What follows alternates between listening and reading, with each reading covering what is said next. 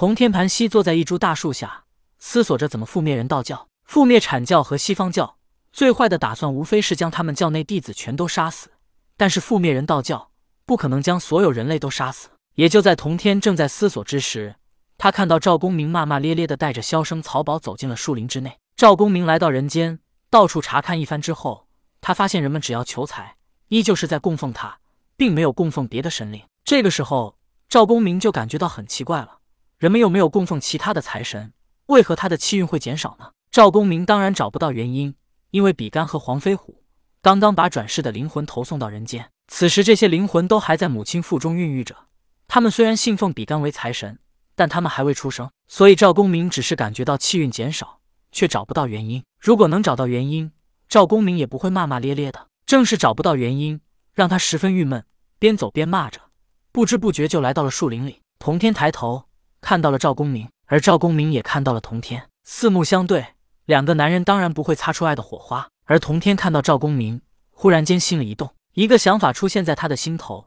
他感觉自己似乎已经找到了如何覆灭人道教的方法，只不过这个方法还必须要先做一番实验。而赵公明看到童天，他微微一愣，此处怎么会有修道者？为了利用赵公明，童天看到他之后，便率先站起来，向着他迎了上去。赵公明是一个狂妄自大的人，虽然他修为很高，还拥有定海珠这样的法宝。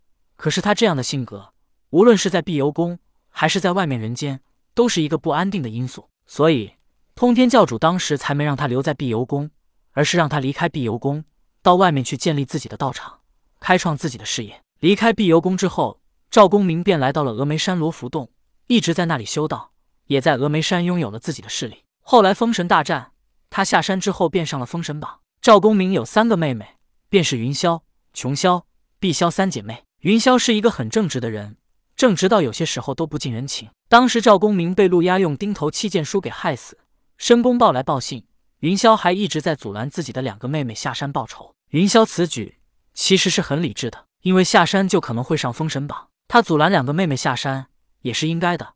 毕竟赵公明已经死了，他们下山也改变不了什么。但是如果一个人太理智、太正直，就会让人觉得不近人情。因此，云霄在碧游宫修道时。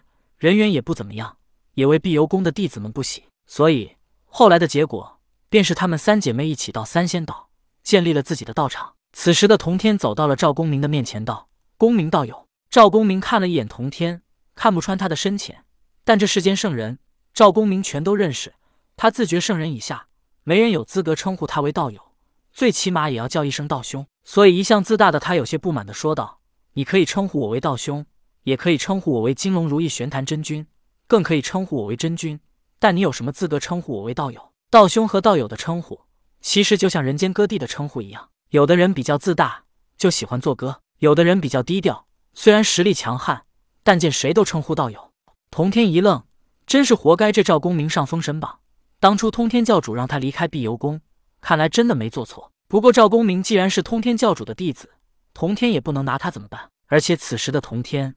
经历了人世间的事情越来越多，独属于他自己的记忆也越来越多，而通天教主的记忆对他的影响力也在一步步减弱。通天自己也察觉到了这个问题，他相信再过一段时间，通天教主的记忆对他的影响会降到最低。经历的事情多了，通天越来越把通天教主当成一个朋友，这个朋友在委托他办一些事，只不过是这些事情必须完成罢了。自身记忆的增加，让通天感觉到自己与通天教主之间的界限越来越明显。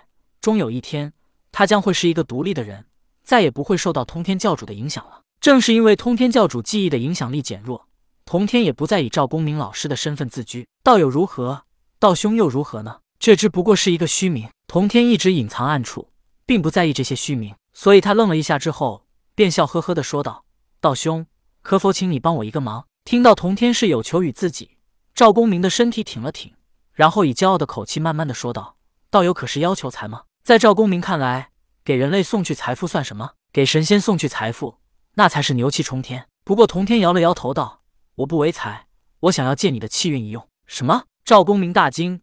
他是自大，但他不傻。他身形急忙后退，祭出黑色神鞭握在手中，皱着眉头指着童天说道：“原来那掠夺我气运的人，居然是你！”